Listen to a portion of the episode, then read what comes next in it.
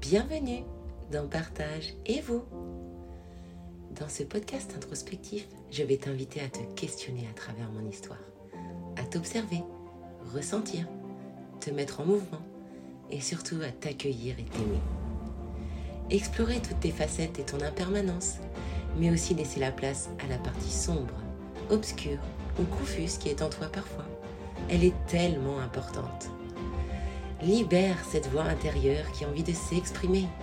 Accepte tes émotions, elles sont passagères. Laisse-toi être, même si tu es rempli de doutes, de paradoxes, de contradictions, sujet à la procrastination et l'autosabotage. Tu n'es pas que cela. Rien n'est figé. Tout change. Tu es juste humain et c'est parfait comme ça. Ensemble, nous allons chercher notre identité afin de mieux vivre avec nous et les autres.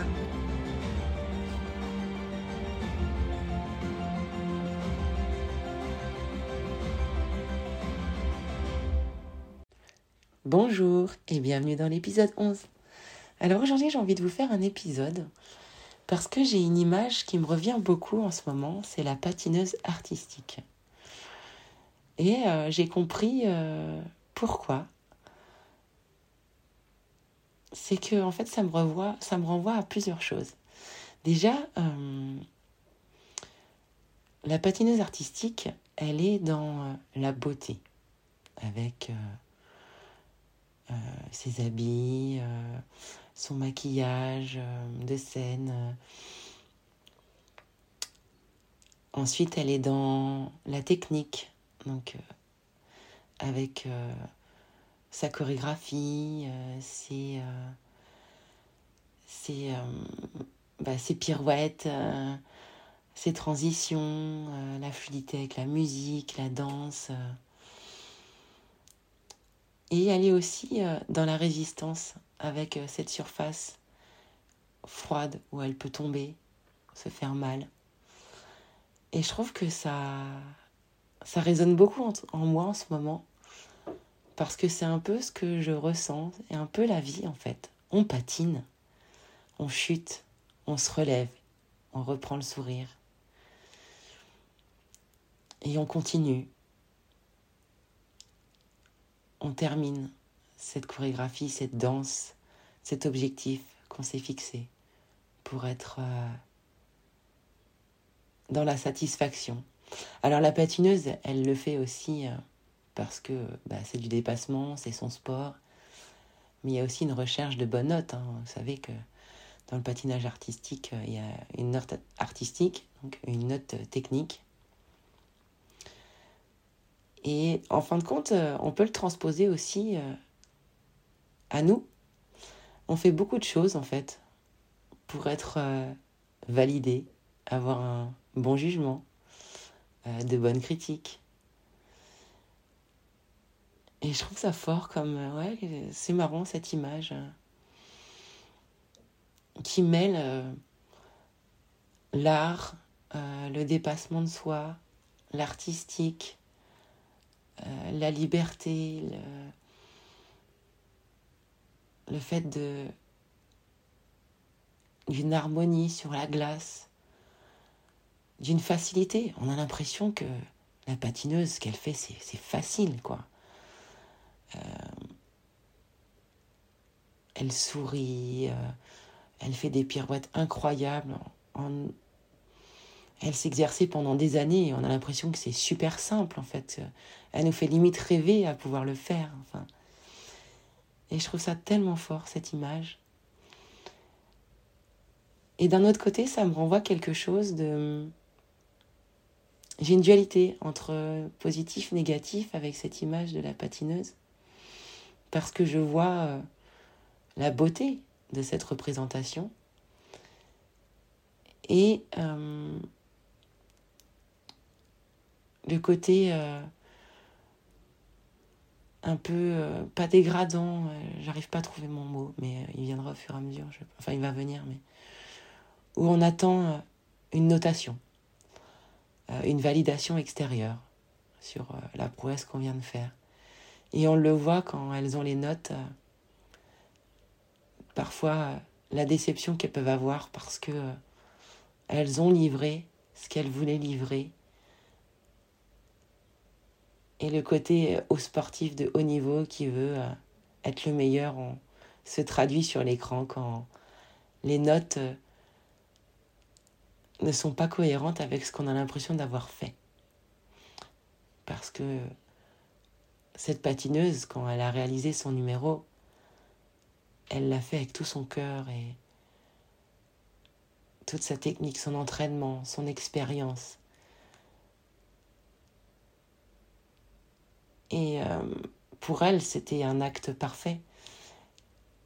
Sur le moment, le moment présent, elle l'a vécu pleinement et elle nous a donné un spectacle magnifique.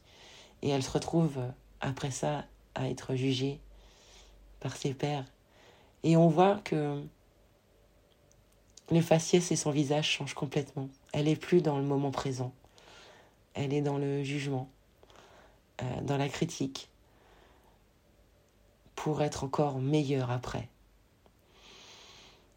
Et moi, si j'ai bien un truc qui m'a aidé là, je reviens de. On a passé trois jours à, au Futuroscope à Poitiers avec ma fille et Vincent. Donc j'ai déconnecté en fait de mes objectifs euh, quotidiens, euh, ma muscu, mes routines euh, bien-être, mon travail, etc. Donc ça m'a créé un peu d'inconfort aussi, hein, parce que j'en ai besoin de tout ça pour me sentir bien. Mais parce que j'avais l'impression que j'avais besoin de faire, de réaliser des choses pour être bien avec moi-même. Et en fin de compte, là, même si euh, il y avait des attractions, des temps d'attente,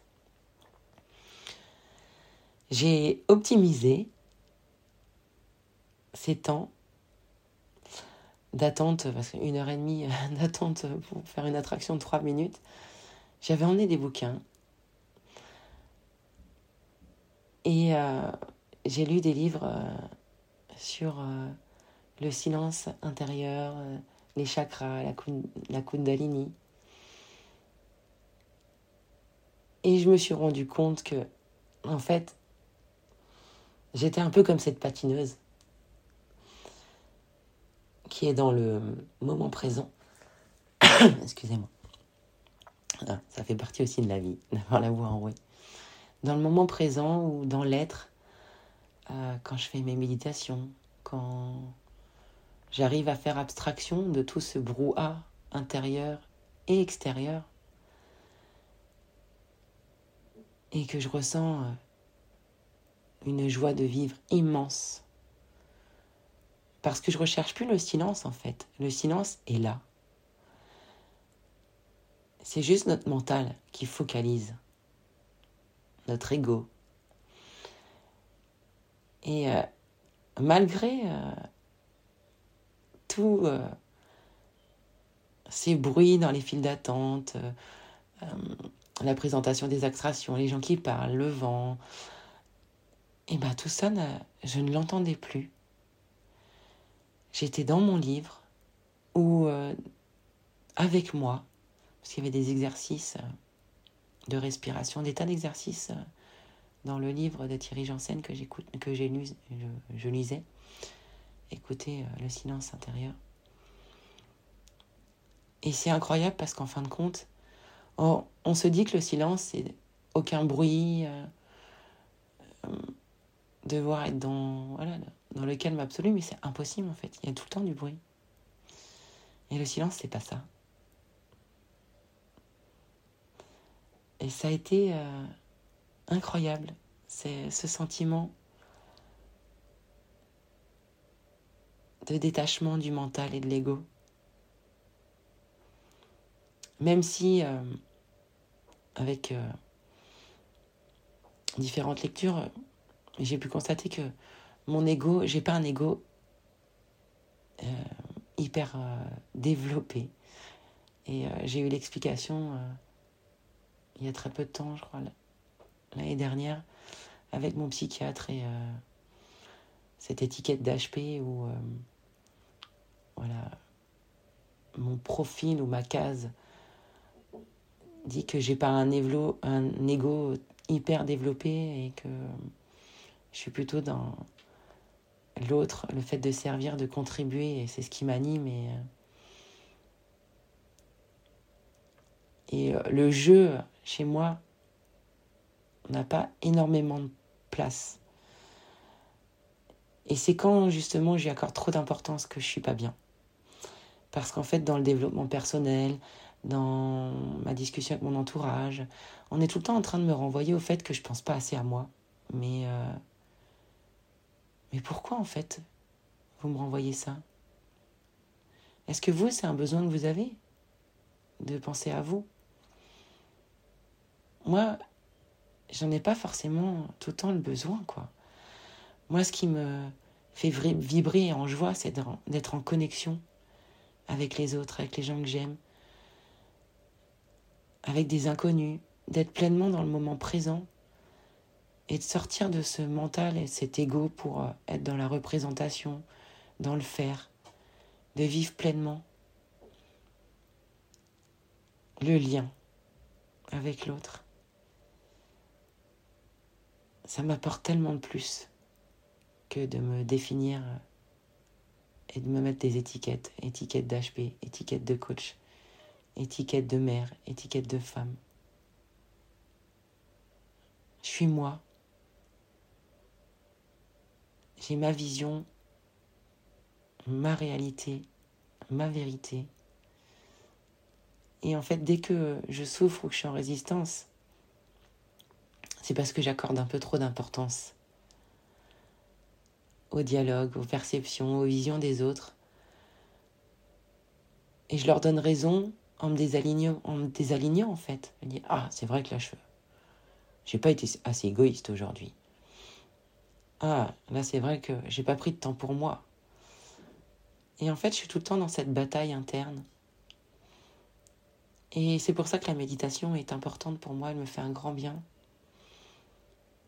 C'est que quand je médite, je suis plus dans la lutte je suis pleinement dans, avec moi. Je suis plus dans des contraintes, dans des pensées obsessionnelles. Les pensées sont là, elles passent.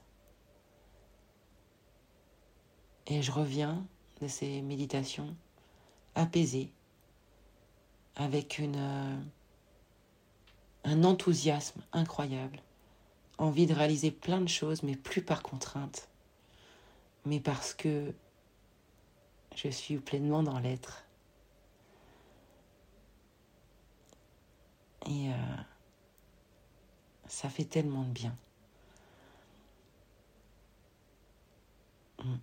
Et cet épisode me fait du bien de parler de ça parce que il y a encore une heure, je discutais avec mon chéri et je lui disais oh là là là là là, on est bientôt à la mi-août.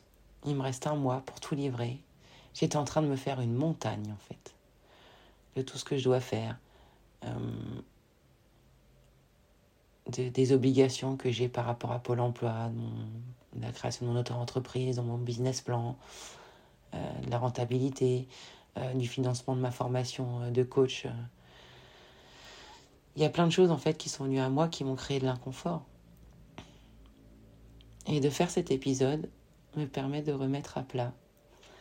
Je vais euh, tout de suite faire ma matrice Eisenhower avec euh, l'important, l'urgent. Je vais profiter euh, de ma fille encore aujourd'hui et demain parce qu'elle retourne chez son père. Et les 15 jours à venir vont être axés sur le pro et mon épanouissement pour servir les autres et livrer euh, mes programmes, mes coachings, avancer sur mon entreprise. Parce que c'est ce qui me nourrit profondément.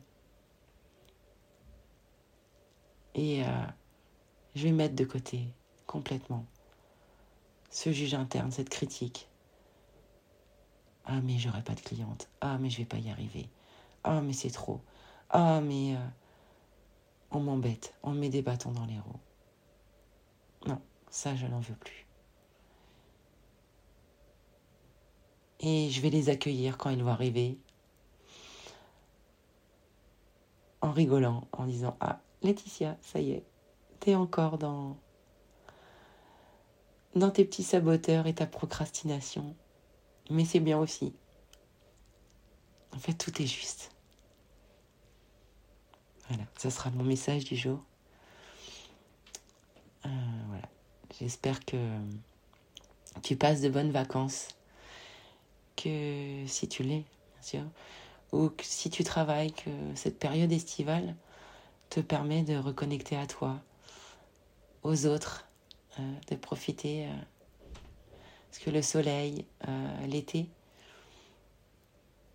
on est un peu plus dans, dans des énergies de, de connecter à l'autre, d'être en harmonie avec soi-même, de décrocher un petit peu de l'effervescence de l'année en fait. Et c'est des moments ressources qu'on a besoin pour retourner ensuite à la rentrée, aux obligations qu'on a tous. J'espère que tu as profité de cet été pour euh, te ressourcer, reconnecter et euh, emmagasiner ton énergie, synchroniser euh, tous ces chakras pour qu'ils fonctionnent et te permettent de tout déchirer. Voilà, je te souhaite une belle journée. C'était Laetitia. Si tu as trouvé cet épisode intéressant ou utile et qui peut l'être pour quelqu'un d'autre, n'hésite pas à le partager. Je t'invite aussi à t'abonner et à mettre 5 étoiles sur les plateformes d'écoute afin que mon podcast soit plus visible. N'hésite pas à me faire des retours, ils sont très importants pour moi. Si tu souhaites échanger sur l'épisode, me poser des questions que tu as besoin de parler ou te libérer sur un sujet particulier, tu trouveras le lien de mes réseaux sociaux sur le descriptif de l'épisode. Tu peux me contacter en privé si tu souhaites plus de confidentialité. Je te remercie pour ton écoute attentive et je te dis à bientôt. Affectueusement, Laetitia.